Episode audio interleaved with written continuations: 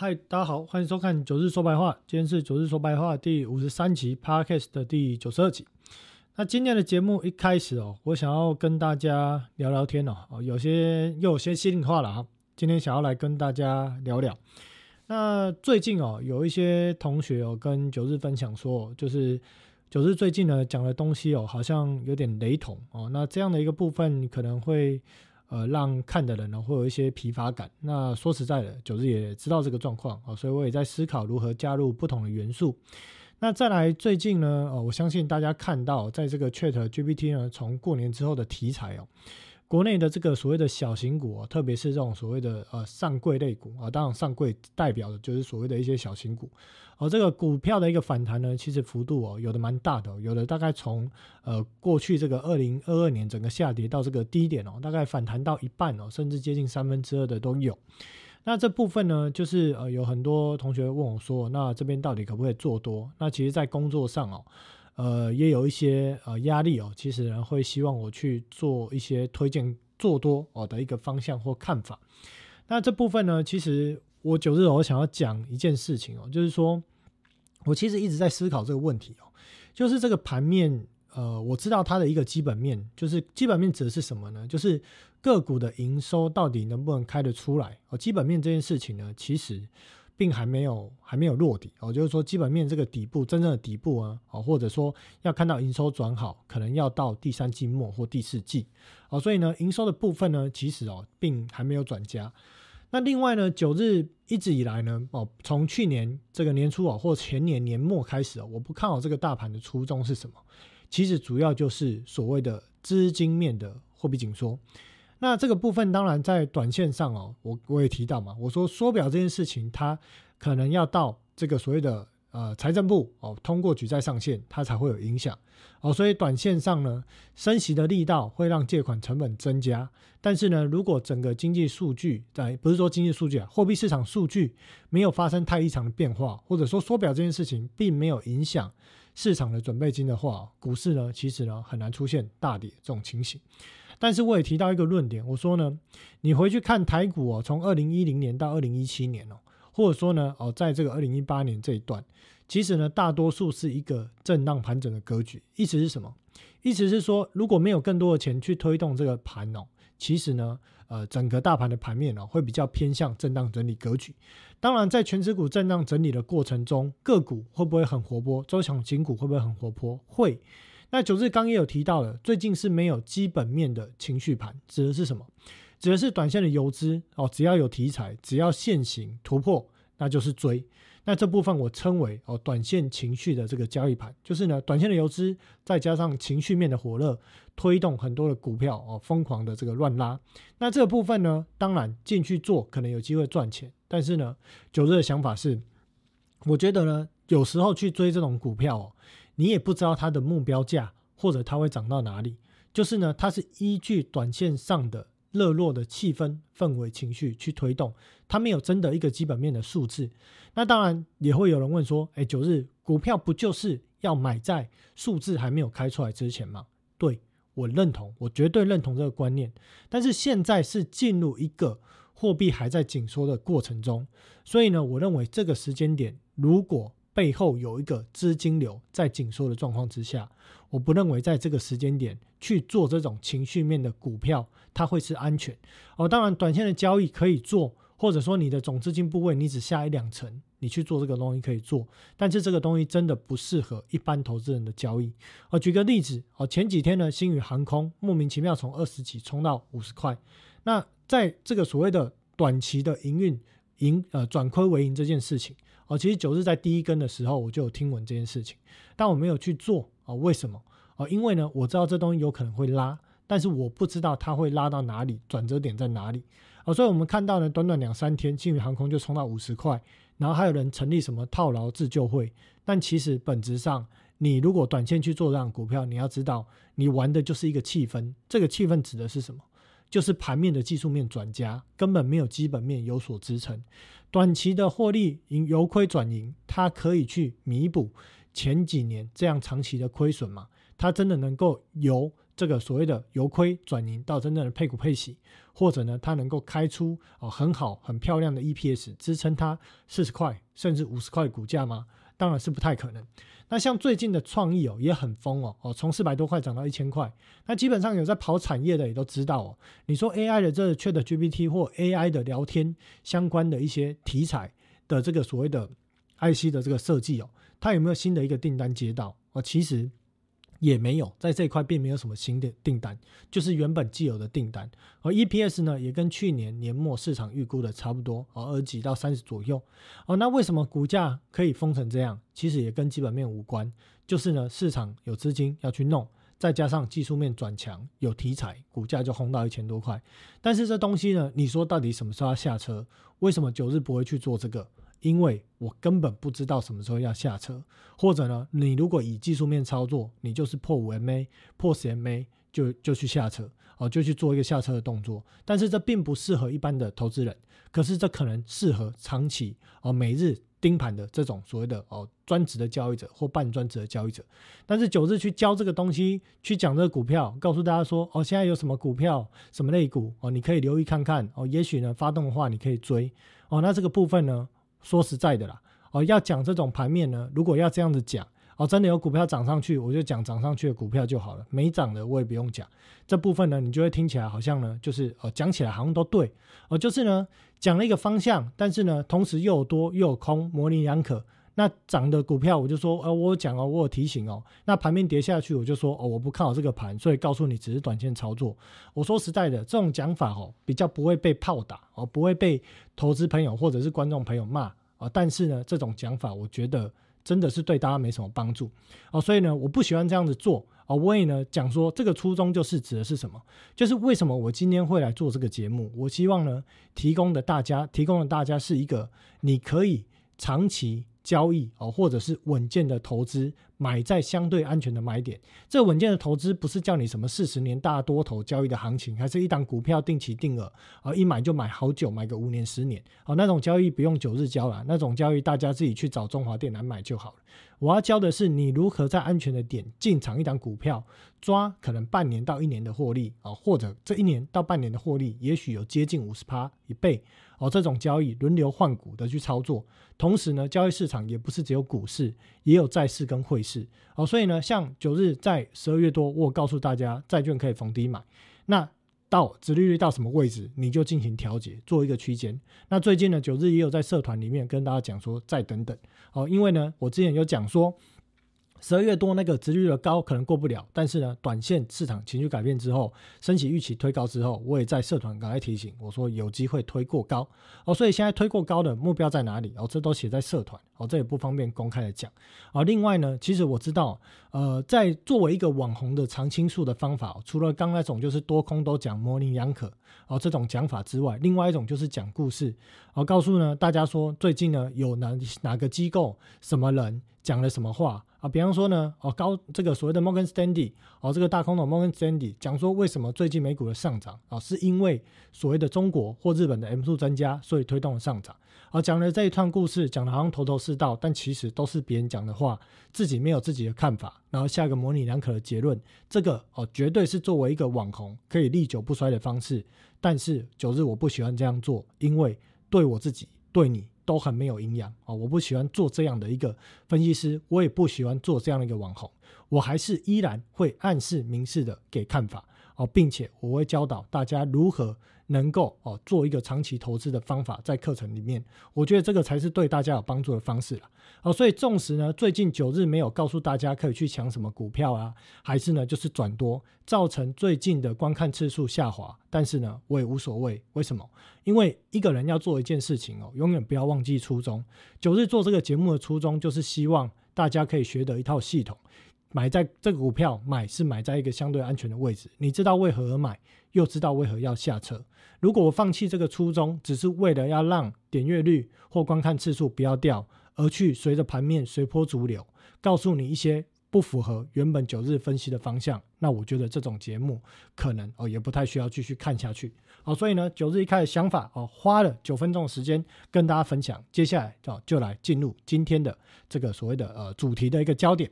好，首先我们先看到呢，呃，在这个哦，这标题没有改到了。好，这主要要讲的是，在最近呢，摩根啊，这个所谓的摩根斯丹利首席美股策略师哦，Mike Wilson 哦，他发表了一篇文章，他说呢，最近呢，美国的这个本益比哦，已经到了很高了，已经到了这个缺氧的状况哦，并且呢，还有提到说哦，最近呢，这个 M2 的这个增加，全球 M2 增加了六兆。哦，在十月以来，去年十月以来增加了六兆，为投资者提供了在死亡区生存所需要的氧气。那九日呢，来分析这一下这件事情呢？哦，毕竟 M two 哦，是我一课非常懂的一个领域哦。我相信呢，有参加九日课程的同学，我在里面讲货币创造，虽然呢只讲了一集，还有一集在这个礼拜我会上架，但是呢，相信大家已经有一些观念。好，我先来分析一下中国的 M two 增加这件事情哦，到底会不会推动美国的股票市场上涨？好，首先呢，我们要去思考一件事情哦，中国的汇率哦，它在去年的十月左右哦，到这个十月底左右，到整个过去的接近一月份吧，整个人民币的汇率是呈现一个升值的态势。那我常讲一件事情啊，我们用台币来思考好了。假设呢，你今天呢在三十块，你用三十块台币去换了一美金，结果你汇出去换了一美金，你为了要做美股，你换美金嘛，结果你回头的时候发现。啊，台币怎么从三十三十一块变呃升到剩下升到变成二十九块？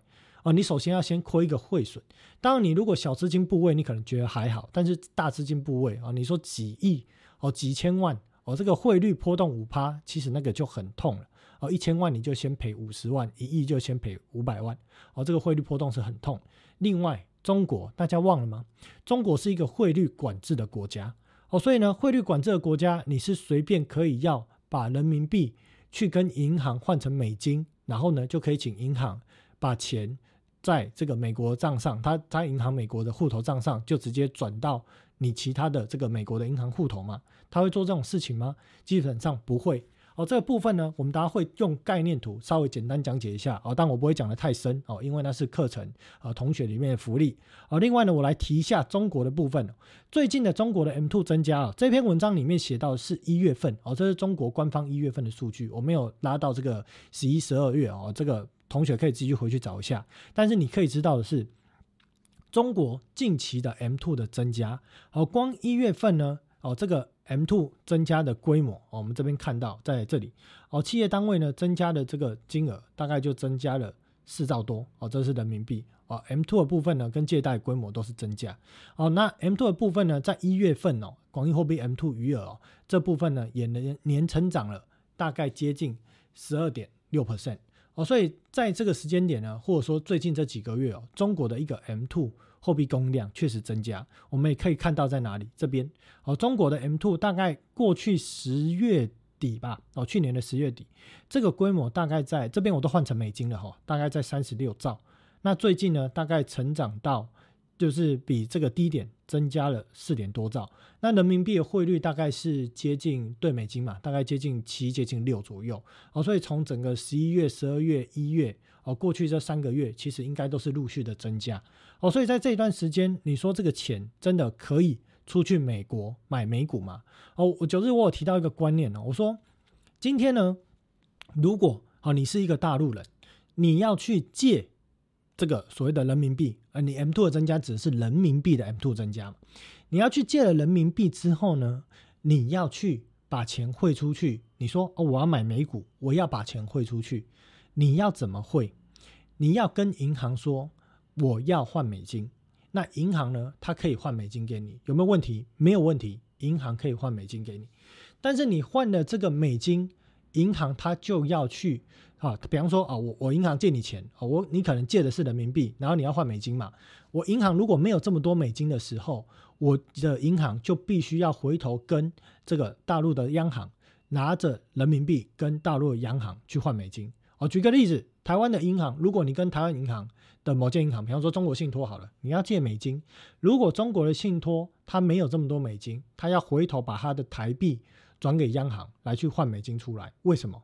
因为央行有大量的外汇储备，而所以在中国也是一样的做法。哦，你借人民币，你要换美金，你要请银行帮你换。银行要去换一笔美金，而且你要说那么大的规模转到美国去买股票的时候，哦，这个规模，哦，比方说，哦，这个人要转一千万人民币换成美金。央行中国的这个央行，他问银行说：“啊，你这个客人转那么多美金，你需要那么多美金干什么？为什么你需要这么多美金？你会遇到一个外汇管制的问题。如果呢，中国大陆都没有外汇管制，每个人都可以借由去借人民币，然后呢换成美美金，像日本这样的一个玩法，那我告诉大家，中国的这个外汇储备哦会出现骤降的状况。为什么？因为中国的银行体系它根本没有这么多的美金，就是中国这些银行啊，当地的银行，它未必会在美国的银行账上有这么多美金。有最多的美金是谁？就是中国的央行。有三兆多的外汇存底，当你可能扣掉了黄金啊，扣掉了其他的货币啊，扣一扣啊，也许至少还有个两兆美金这样的一个规模。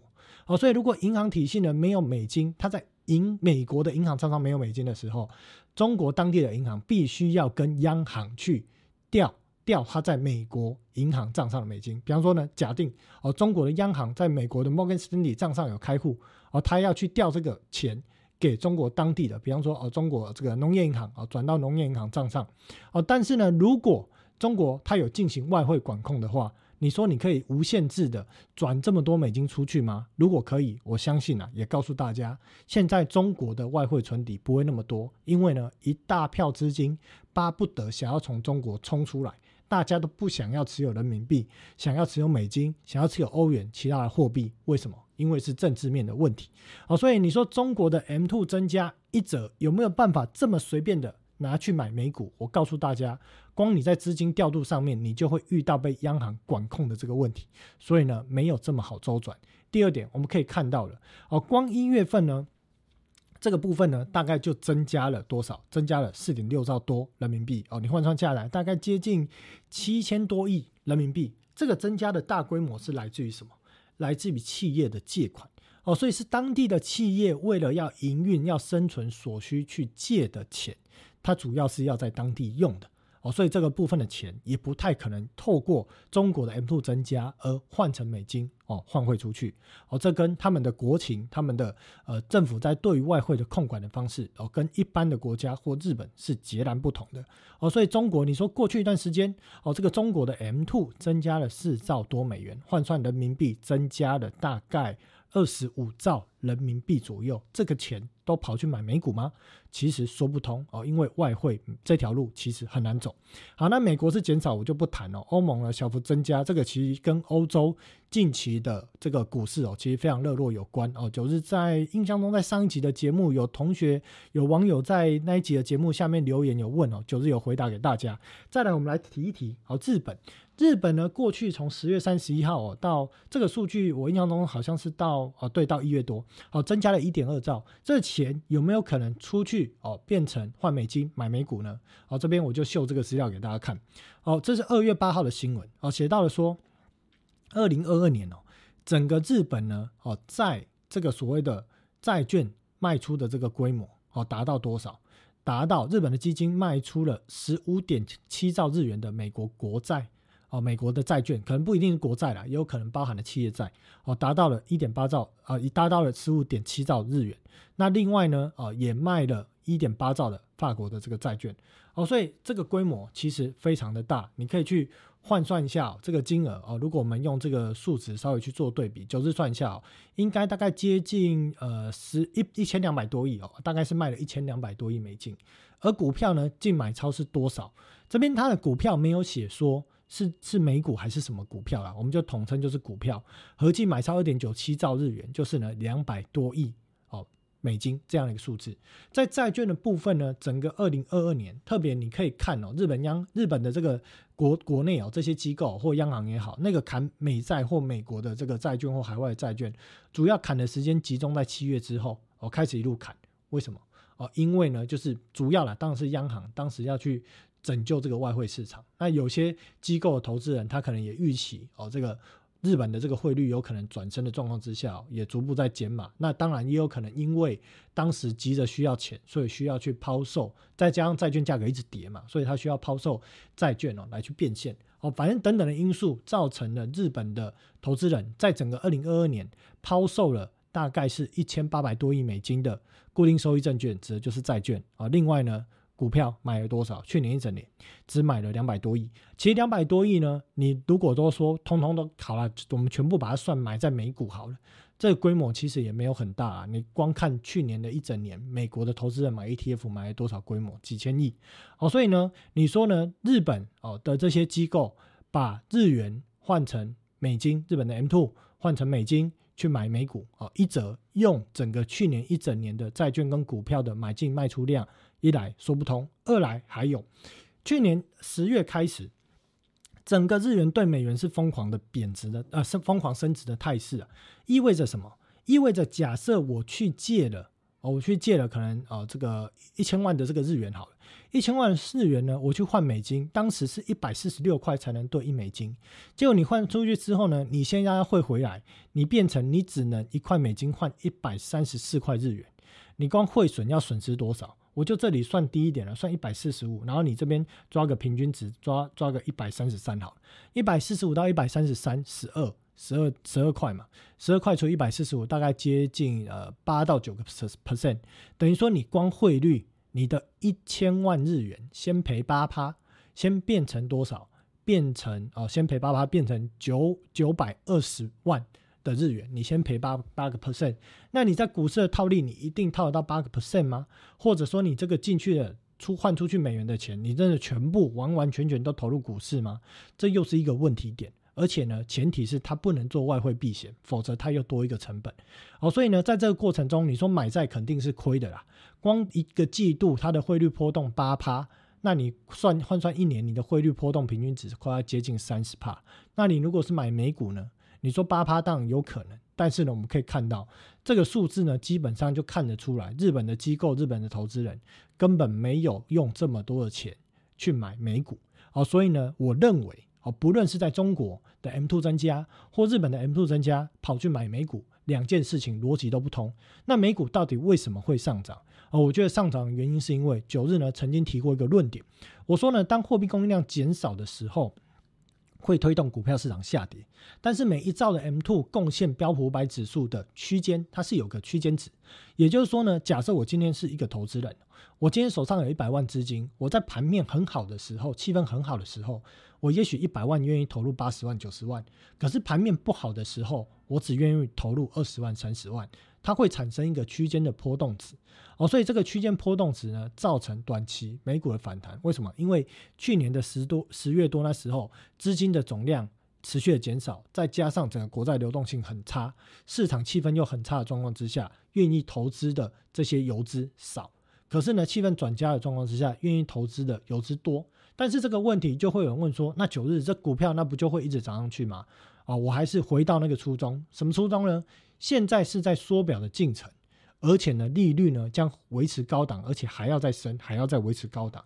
这样的状况会让举债的这个所谓的影子货币这一块产生很大的压力，并且如果后续在六月多通过举债上限的状况之下。银行的体系会被财政部大量的抽水，它必然会产生很大的冲击。看得懂的国际银行家绝对在通过举债上限之前先跑，因为呢，他们很清楚的知道举债上限的通过不是利多，是巨大的利空。好，所以呢，在这种状况之下，今年不要说 Q T 了，今年假设都只是一个没有。量化宽松的一年，也没有量化紧缩的一年，而整个利率保持在五趴、五趴三、五趴四这种状况，也会让现在目前全球的这么大的一个庞大的债务规模，很难再去做更多的举债的创造。它会让股票市场陷入一个至少区间横盘震荡的格局，哦，所以我认为呢，股票市场我的看法哦，就是一个区间震荡整理盘的几率高，啊，当然你会提到你会讲说，哦，九日你每个礼拜都在讲区间震荡整理，啊，说真的，就是最近都在区间震荡整理啊。我们看这一根哦，十一月十号 CPI 呢调整数据的 CPI 公告之后，这标普五百指数你说有什么涨吗？我如果在这边呢全力跟你喊多，然后跟你说股市要飞天了，这个股票涨非常的多。你可能会觉得没什么感觉啦。如果你没有去买到微软，没有去买到 Nvidia，你没有去抄底到特斯拉，你可能没有什么感觉啦。因为很多的美股是没有涨。那台股的部分呢？啊，你如果不是抄到台积电，还是抄到一些所谓的 ChatGPT 相关的概念股，啊，其实呢，你也没什么获利。啊。当然，如果你有一些线，你有一些人脉，你也许抄得到。但是九日是对很多的大众朋友，一般没有线的人在分享这些东西，我没有办法老讲一些有限的消息，拿在公开的台面上讲。股票我口袋很多啦，线我也有，但是这些东西能拿出来讲吗？根本不能拿出来讲哦，所以没办法，不好意思，我只能讲一个大趋势，这是一般投资朋友会比较需要的。而这大趋势，我认为绝对有回来的买点，区间下缘的三分之一绝对有机会。哦，所以呢，在现阶段，九日也不会告诉大家，你就一直等等等等等，等到会睡着了。所以呢，九日也告诉大家说，债券啊、汇市啊，其实都有一些操作的空间的。这部分平常在节目里面、在社团里面哦，我都有跟大家做提醒。哦，所以呢，呃，我觉得我没有对不起大家，哦，也没有对不起自己我已经尽我能力所及，哦，提醒大家安全可以布局的商品跟位置了。哦，我已经尽力了。哦，当然啊，有些同学呢有赚到，或有些同学只是做股票还在等待的，那没关系哦。我觉得现在股票的位阶真的高哦。九日呢，个人的看法还是建议哦，你如果要做股票的话，等等哦，区间下缘，不论美股、台股，再等一下哦，会是比较安全。好，再来我们来讲讲升息的预期的加温哦。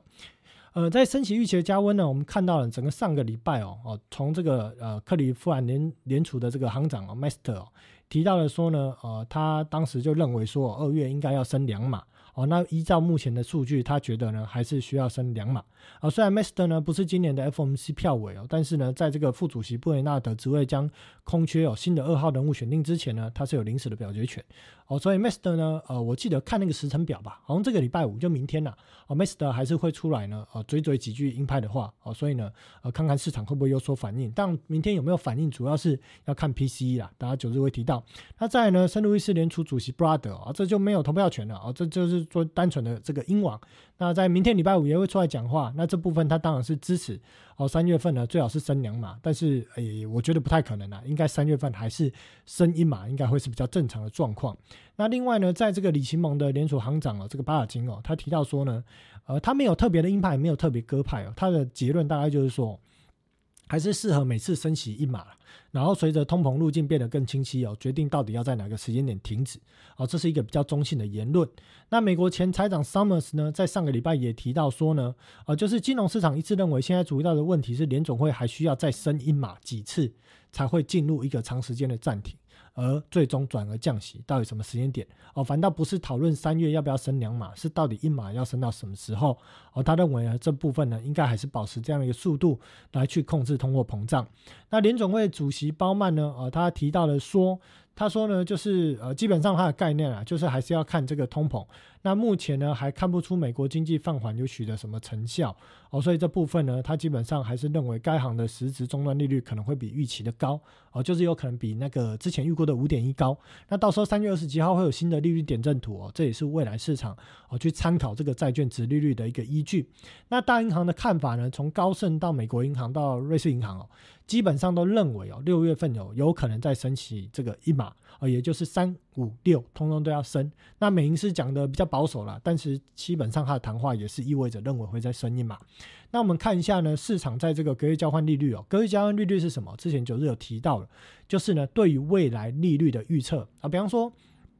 这个 EFFR 联邦市场利率，这是当下的成交利率啊，但是市场会有一个预期，未来长期啊，比方说我要跟你做呃这个几个月的啊，三个月的啊，五个月的啊，未来的这个利率，它会有一个预期成交的一个利率，这个就是 OIS 哦，所以 OIS 呢预期呢这个利率的峰值哦啊大概会建在这个六七月啊，峰值大概是五点三哦，原本呢这个 OIS 的预利率的预期。大致是四点八多哦，现在来到了五点三哦，从月初的四点八多到现在呢哦，大概已经升了两码。那市场呢对这个 CME 利率期货的预期哦，三月认为升一码的几率是七成六，五月呢认为升一码的几率也大概是七成六。六月份就有趣了哈，原本认为根本压根不可能升，可是现在认为升一码的几率接近六成。当然这个几率还会变，主要要看什么？要看这个礼拜五的 PCE 跟三月十号的非农数据而定。哦，那非农数据我认为应该不可能再出现五十万，因为呢，你如果上网查一下那个非农哦，过往每次在一月份、二月公告一月那个数值都特别高哦，那是因为这个季节性的问题哦，所以三月公告二月的理当会掉下来，大概可能掉到二十万左右哦。但是主要要关注的哦，反倒是失业率跟所谓的薪资年增率的问题。好，那七月份不升息的几率是最高是五成，但是呢，认为有可能再升的几率也有二十六 per 二十六点八 percent 哦。所以呢，这部分哦。我认为最终的利率终点哦，如果这个拿着鞭子要逼问九日的话，我认为终点应该是在五二五到五五零，五点二五到五五零这个区间呢，这应该是利率的终点。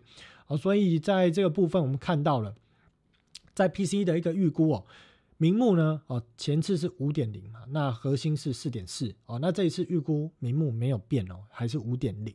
那核心呢预估是四点三哦，但是呢，根据彭博的预测哦，有可能这一次的 PCE 会高于市场的预估哦，所以呢，到时候就看市场怎么反应。我认为应该是不至于低于啦，就是到底是平还是高于而已哦。所以股市呢，你说要暴涨，我认为也难哦，顶多就是区间震荡。但是如果真的高于预期太多哦，这个股市短线的涨幅哦可能会哦就此哦暂告呃暂告一段落，会有拉回到。三月十号之前等待非农的这个可能性，哦，所以这礼拜五的这个数据将会决定最近是横盘整理哦，还是呢哦会拉回修正。那两年期公债殖利率呢已经快要顶到前高了，那我认为破不破高的可能性都有哦，因为呃九日在上次的。这个 F B 的直播里面呢，我教大家怎么去算公债值利率哦。那这部分呢，当然你说九日可不可以再教？可以的，但不好意思啊，要在课程里面，因为那个是没杠啦。我，在课程里面会教啊。但是我可以告诉你是前高有可能过啊，但是过不了多少啊，因为你算起来基本上可能值利率的空间大概是有限的。那十年期呢，我就说在社团里面我跟大家更新，我说这边会过。那有机会挑战整数关卡哦，但是呢过了之后也不多的空间，但是有机会借由礼拜五的数据哦，明天的数据哦，有可能挑战看看啊，但是呢它还是一个区间。那有同学问说会不会喷过前高啦？我觉得我算起来应该是不会了，要喷过前高，这个可能短期的利率预期要拉到六趴。哦，基本上我认为不太可能哦，所以我目前的看法是认为应该不会过前高哦，还是一个区间哦。价格如果短线反过来是价格嘛，哦，短线反过来呃是价格，这个价格有在回落一些的话，可以留意看看哦一些时机点。那美元就呈现一个金金涨啊，基本上季线月线就成为支撑了，虽然。整个反弹的力道比起公债殖利率是弱的很多，但还是在涨哦。那到底是短线会进入一个横盘震荡哦，还是有机会再再继续攻击哦？这也是要看礼拜五的 PCE 的数据。那 PCE 的看法我刚有讲了，所以其实我已经有暗示一些看法。好，再来我们来看哦，美国家庭债务的规模哦。那这个部分呢？在上周，纽约联储呢有一个家庭债务报告。那这边我不是要跟大家念数字啦，哦，我我直接秀图好了啊。数字这边有一些数字，有兴趣的同学再来看一下。那那听那个 podcast 的，我这边有提一下，我提一下就是说，二零二二年哦，抵押房贷的余这个余额大概增加了一兆多哦，所以去年一整年在房贷部分欠款还是持续增加。那我们看到在这个这个房地产的不动产的这个债务规模已经来到了十二点二六兆。哦，到去年第四季末，那扣除这个这个房地产以外的其他的债务规模哦，包含了什么学贷啦、车贷啦、信贷啦哦，以及其他类贷款哦，这个规模来到了四点六四兆哦，所以呢，我们看到哦，在过去这几个季度，这个债务规模都是持续的增加哦，所以我们要知道一件事情哦，美国人哦这边要下个结论嘛，不要东西看完都没有结论就讲故事，这没有什么营养。结论就是什么？美国人举债度日了。那我们看到了在。联总会啊，不是联总会啊，在这个纽约联储那报告里面也有提到说，在信用卡跟汽车贷款拖欠超过九十天的比率，分别上升了零点六到零点四。哦，但我觉得这个数字真的是微不足道啊，没有什么太大的意义。哦，但是我们可以看呢，短期的这个研调机构的数据哦，在穆迪分析的公司哦，它显示哦，去年年底哦，信评比较低的人，这什么叫指的什么叫做信评比较低的人？就是信用评级低于六百六十分的人哦，他称为次级借款人。那次级的这个汽车贷款中呢，拖欠超过三十天以上的比率达到九点三。那三十天跟九十天有什么差别呢？意思就说，如果呢你给你欠三十天，你就要还钱。你如果有困难，你可能还不出来。但是给你欠个九十天要还钱，你有困难，你可能还挤得出来。所以哪一个是领先指标？当然是三十天，时间越短是领先指标。好，那在这个次级车贷的拖欠比率，短时间三十天左右的哦，欠超过三十天左右这比例，已经来到了九点三 percent，这是自二零一零年以来最高的比例哦。所以我们看到了哦，在目前高通膨的状况之下哦，确实美国的民众他在部分这些所谓的呃财务状况比较差的人，他面对了一些债务带来的一个压力哦。那这边有一些内容写到了说。在二零二一年那一年哦，哦，消费者在疫情初期接受政府的刺激消减的支出，这增加了他们的储蓄。然后呢，股价飙升，繁荣经济，帮助人们大幅加薪。可是呢，这一切都改变了。而且当时在二零二一年上半年跟下半年哦，其实呢，银行业呢，哦，就调整了放宽的标准。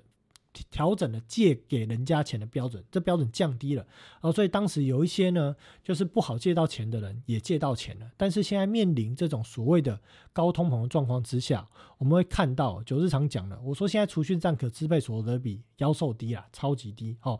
那另外呢，九日呢，哎，我忘记上礼拜有没有秀，这礼拜反正这边秀一下哦，就是呢，我帮大家做了两条线。一个是名目平均时薪，一个是实质的。啊，名目呢，虽然我们看到这个名目长期有没有从一九九零年都是一直 up，一直 up，都是一直上去，但是实质的呢，有涨有跌，有涨有跌。哦，就是它不是一个惯性一路上。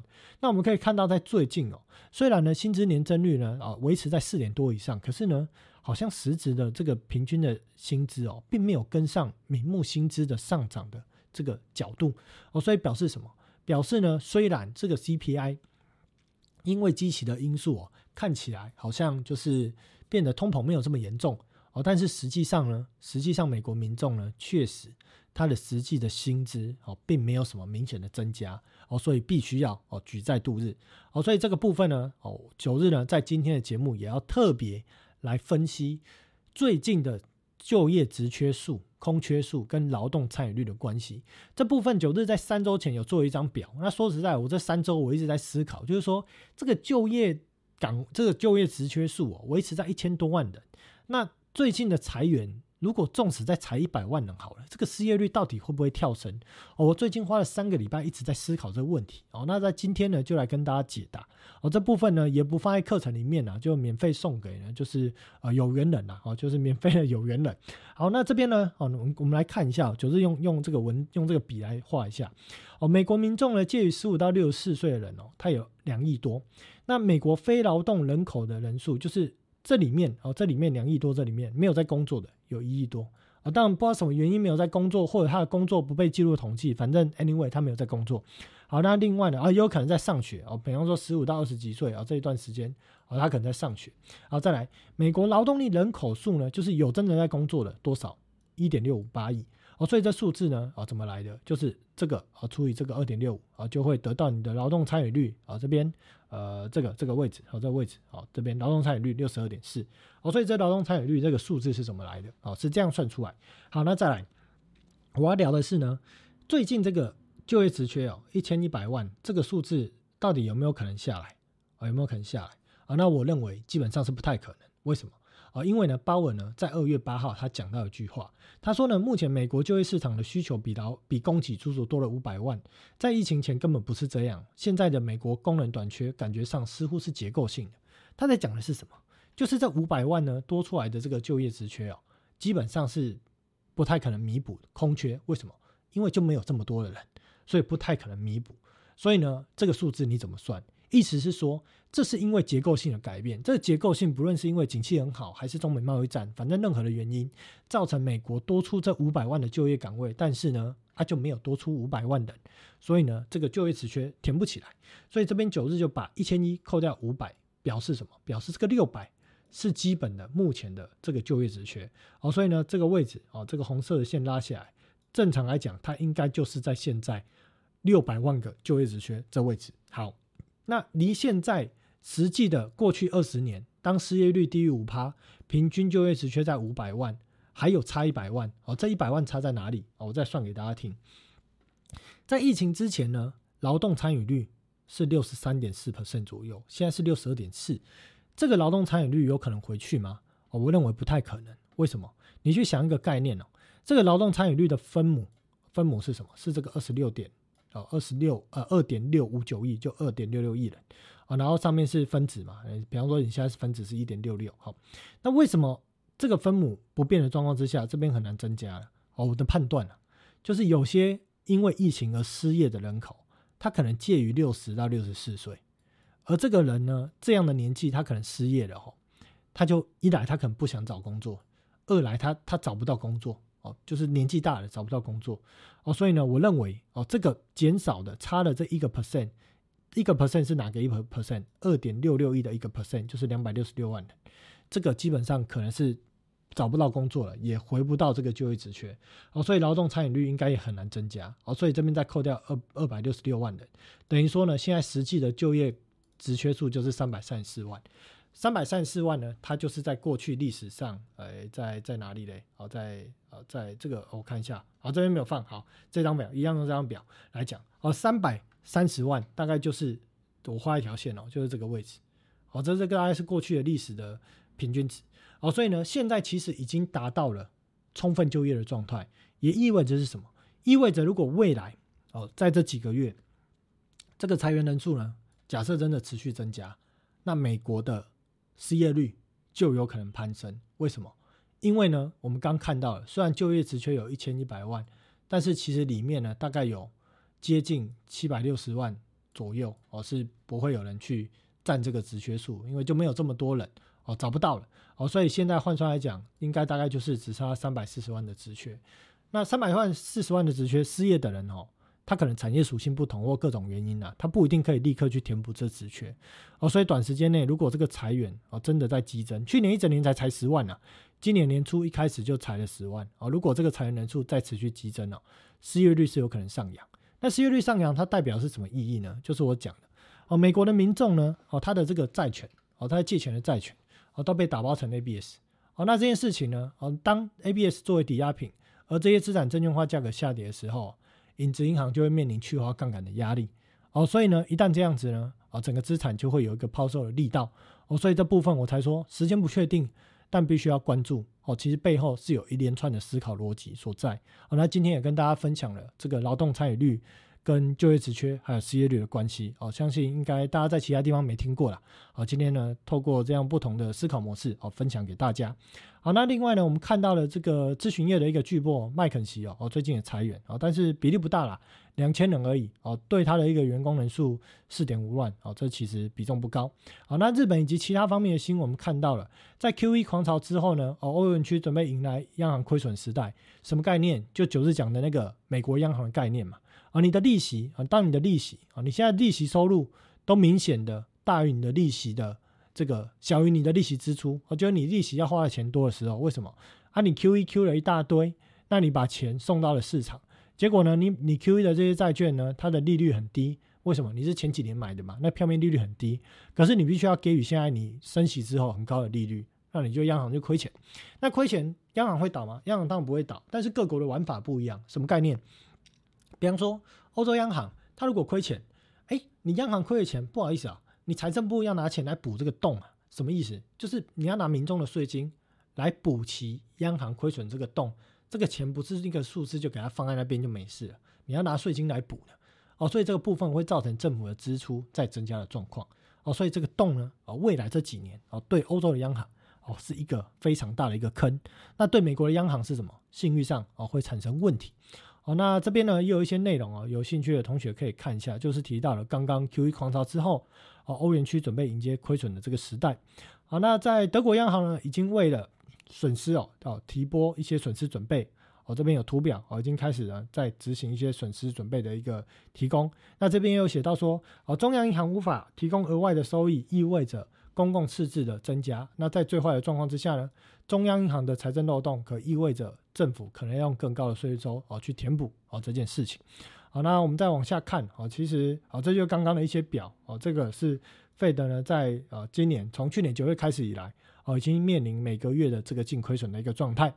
那美国两党研究中心提到说，在这个这个举债上限哦，哦，这债务违约，我不太喜欢用这个字眼啊，因为我认为不太可能违约啦。哦，就是举债上限的通过，我们把债务违约四个字改成举债上限通过哦，这六个字哦，举债上限通过时间点哦，最早有可能在六月份出现哦，所以这意味着什么？如果真的提早，那这个财政部呢要向市场大量抽水这件事情哦，对准备金会有一些影响。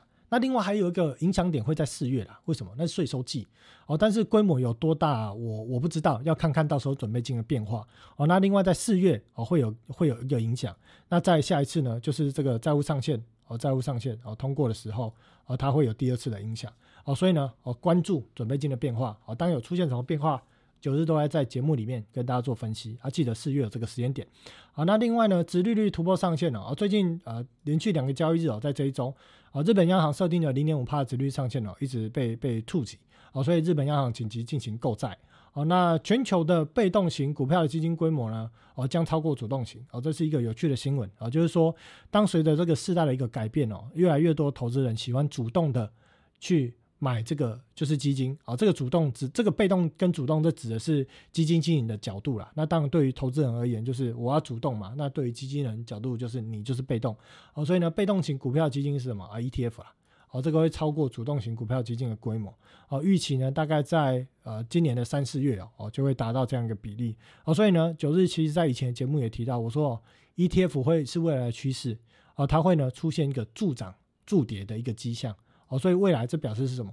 市场的交易的惯性的改变了哦，必须要关注 ETF 产生的交易的惯性的改变之后啊，它对于市场影响的一个波动哦，将会更加的放大跟加剧。好，那 Rain 呢预估呢今年的 iPhone 出货量会下滑，四年来首度落后安卓。哦，但是呢苹果的股价并没有太明显受到这个影响啊，但是整体而言知道说今年的 iPhone 哦卖的应该不是很好啊，主要是因为。iPhone 十四的这一台新机哦，哦，除了最高规格呢采用新的晶片之外，其他呢还是沿用上一代的一个晶片。好，那另外在沃尔玛的部分呢，这周公告财报，那提到的是说，在这个折扣优惠呢助攻之下呢，当季的营收是成长了啊。经过调整之后，每股 EPS 表色表表现出色啊。但是呢，随着利率的上涨，储蓄率的下降哦，影响消费支出啊。沃尔玛对本季度持谨慎的一个态度啦。哦，就是说在这个季度的。营收跟获利的预测哦，以及今年一整年的营收获利的预测哦，是低于市场的一个预估哦，所以这部分你说对沃尔玛股价有没有产生什么冲击？没有了。但是呢，在 Home Depot 这边也是低于预测的状况之下哦，股价是有一些负面的一个表现。那我们看到沃尔玛的库存哦，从上个季度的六百四十七亿哦，到这季度是降到了五百六十六哦，所以呢这边有下降。那我认为呃，沃尔玛的平均正常的库存水位应该要降降到四百八十亿。而有可能在两个季度会达到哦，主要的原因是因为它很多的库存是民生必需品哦，再加上有些可能是所谓的这些食品类的哦，所以它的降幅会快哦。可是你看到的亚马逊哦就没有降那么快了哈，峰值在三十八三百八十亿左右哦，现在呢哦才在前一季降到三六六啊，这个最新的记录降到三三三四四哦，所以降的速度很慢，这个要降到正常的水位哦，大概这边大概两百四十亿哦。哦，这个哦，还有漫漫长路要走，可能至少要三季左右的时间。哦，所以这主要呢，哦，是所谓的非必需品的这个库存。哦，所以你要知道，非必需品的库存啊，还是蛮高的。那 Costco 呢？哦，库存也是很高啊，最近四个季度啊，季季高哦，所以呢，哦，这库存是很高。哦，所以我们看到呢，只有啊，这个亚这个沃尔玛的库存哦是比较有明显的下降哦，但是其他的业者，你也可以去看这个 Home Depot 啊，国内的这个半导体的通路商啊，大连大、业辉啊，大家有兴趣可以去查一下哦，这个库存水位都还是偏高。那 Nvidia 呢，在昨天呃今天的凌晨啊，哦公告财报，今天是九日录音时间是礼拜四哦，公告财报哦，整个呢这个季度的表现又有预期啊，主要是在 AI 晶片这个资业呃资料中心的业务持续成长啊，但是个人的 PC 哦还是比较弱啊。那在这个 CEO 呢黄仁勋他有提到说。AI 正在处于转捩点哦，各大企业为了开发机器学习软体，纷纷向 NVIDIA 采购晶片而。未来呢，公司也会哦着重的加大的在这一块的领域的投入跟发展哦。所以呢，在这个数据公告之后，在盘后了哦，就是礼拜五、礼拜三的凌晨啊，到快到礼拜四收盘之后哦，盘后呢，Media 上涨了八趴多。那今天呢，晚上预期还是会开高了，但是开高之后。能否带动整个科技类股那开高走高哦？你要去考量到明天有 PCE 哦，所以我认为呢哦，在这样的状况之下，在 PCE 公告之前，可能还是会陷入一个区间震荡整理的格局。那 NVIDIA 呢，在二月二号、二月二十二号礼拜二哦，当时股价大跌，主要的原因是因为呢，它推迟了这个呃这个 Era Era Lock 这个晶片哦，就是这个 CPU 的啊不是晶片啊，这个处理器哦推迟这个处理器哦，那这个部分呢就是让。让呃推出呃推迟这个这个规格的一个处理器哦，所以这个部分呢，让它的一个台积电三纳米的订单呢，会递延到明年的第四季。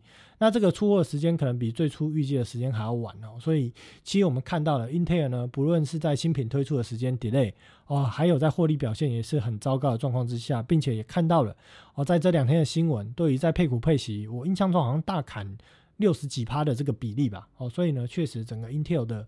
呃，营运状况哦不是很好，那这部分呢，哦，短线上我觉得虽然 Intel 股价很低啦，但是不要去碰了，因为看来基本面呢面临很多竞争者，哦，在 CPU 呢面临了 MD 的竞争，啊，在 GPU 呢，哦又面临了这个 Nvidia 跟这个 MD 的这个竞争，哦，所以整个状况其实呃看起来这个竞争力是有点薄弱了，哦，所以呃 Intel 呢这档公司虽然是老牌的大企业，但是。呃，股价虽便宜，好，但是看来基本面不是太好，我建议先不要碰。好，那记忆体的部分呢？我们看到了记忆体的价格呢，其实最前在二零二二年的最后两个季度哦，呃，也跌蛮多的哦。当然我们会看一下线图。